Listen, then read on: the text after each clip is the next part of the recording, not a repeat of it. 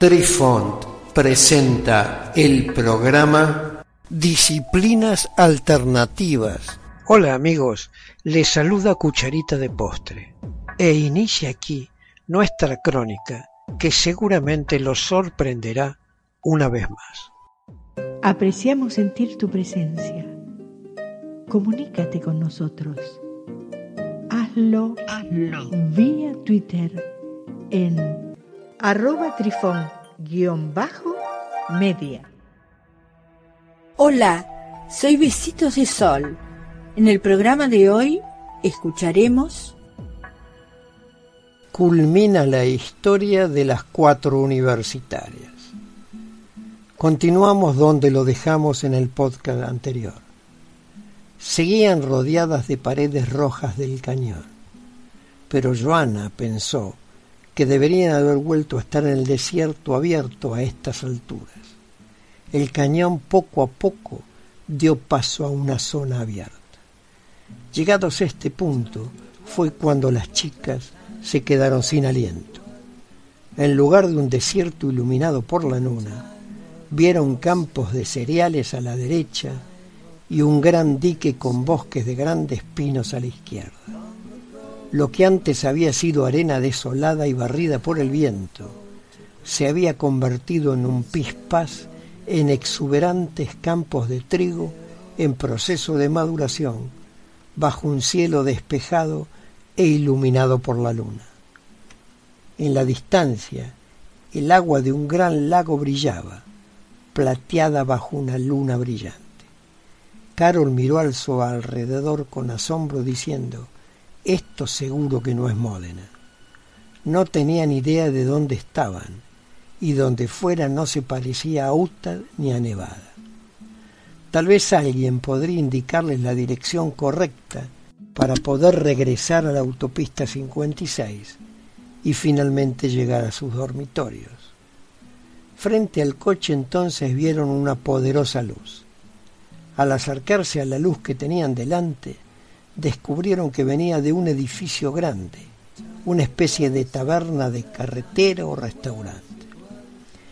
El lugar estaba en medio de un gran estacionamiento y un letrero de neón en el techo deletreaba un mensaje iluminado.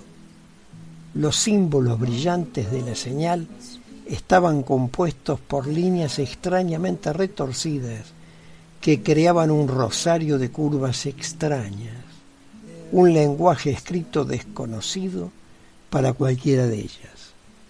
Sin previo aviso, algunos hombres muy altos salieron del edificio.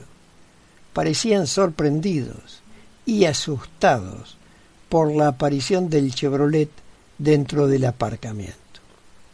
Algunas de las personas además parecían molestas por la llegada de las chicas agitaban los brazos gritando y señalando a las chicas del Nova.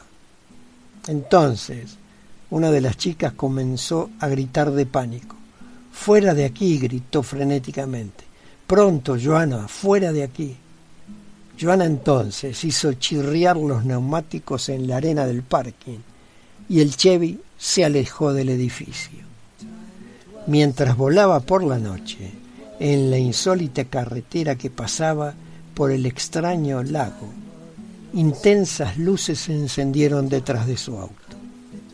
Las chicas en la parte trasera vieron las luces al mismo tiempo que la conductora las vio en el espejo retrovisor. Oh Dios mío, nos persiguen, gritó Bethany. Joana, más rápido, por favor. Efectivamente, estaban siendo perseguidas pero no por ningún vehículo que se hubiese construido en Detroit. Cuatro vehículos en forma de huevo, montados sobre ruedas de triciclo, las seguían.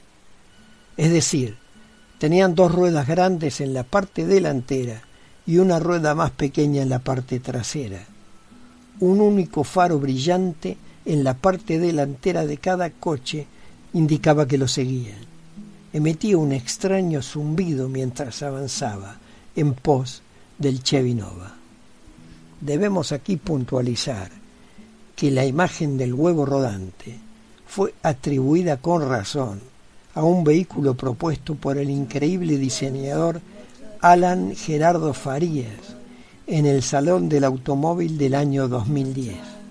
Pero nuestra historia se desarrolla en el año 2007. El motor del Nova rugía mientras su velocidad se aproximaba a los 130 kilómetros por hora. Todavía los sorprendentes coches con forma de huevo los perseguían. De pronto, delante apareció el camino que conducía al cañón de Roca Roja. El Chevy de Joana se hundió en él a la velocidad a la que viajaba. El camino era extremadamente estrecho. Los neumáticos del Chevy levantaron una nube de polvo. Las chicas ya no podían ver a sus perseguidoras. Minutos más tarde salieron del cañón y regresaron al familiar desierto. En un instante el camino desapareció, los faros no mostraban más que arena y arena delante. Joana pisó los frenos, demasiado tarde. El coche se deslizó fuera de control hacia el lecho de un arroyo, chocando contra el fondo. Temblando en forma histérica, las chicas salieron del auto. Milagrosamente estaban ilesas. El Chevy se llevó la peor parte, con tres llantas desinfladas, numerosos golpes en el parachoque delantero y un tapacubo faltante. Joana le echó un vistazo y se llevó ambas manos a la frente exclamando, oh no, no, mi papá me va a matar. Lisa, sin embargo, sentada en el suelo, abrazando las rodillas de sus pantalones mientras lloraba y gemía, murmuraba, ellos, ellos no eran humanos. Las chicas se quedaron con el coche hasta el amanecer. Luego caminaron un par de millas hacia el sur y encontraron el asfalto de la carretera 56. Una hora más tarde se cruzaron con un vehículo de la patrulla de caminos de Utah y contaron la experiencia vivida a los policías. Los detalles del informe fueron redactados por el oficial Trooper Victoria Linquist y conformaron una lectura fascinante. Tiende a apoyar el testimonio de las niñas de lo que ocurrió esa extraña noche en la carretera 56 en el desierto árido cerca de Módena. Nadie pudo explicar cómo el Chevy había recorrido casi tres kilómetros y medio al norte de la carretera 56 sin dejar ningún rastro físico de su paso a través del accidentado terreno del desierto. Algunos de los voluntarios buscaron con diligencia, mas nunca se encontró rastros del tapacubos delantero derecho del Chevy. ¿Acaso estas cuatro jóvenes viajaron de alguna manera a través de la frontera entre mundos paralelos y terminaron en otra dimensión?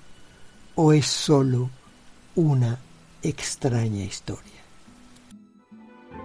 Queridos amigos, los esperamos en nuestro próximo encuentro con un nuevo artículo que estamos seguros será de vuestro interés. Un cálido abrazo para todos. Adiós. Apreciamos sentir tu presencia. Comunícate con nosotros.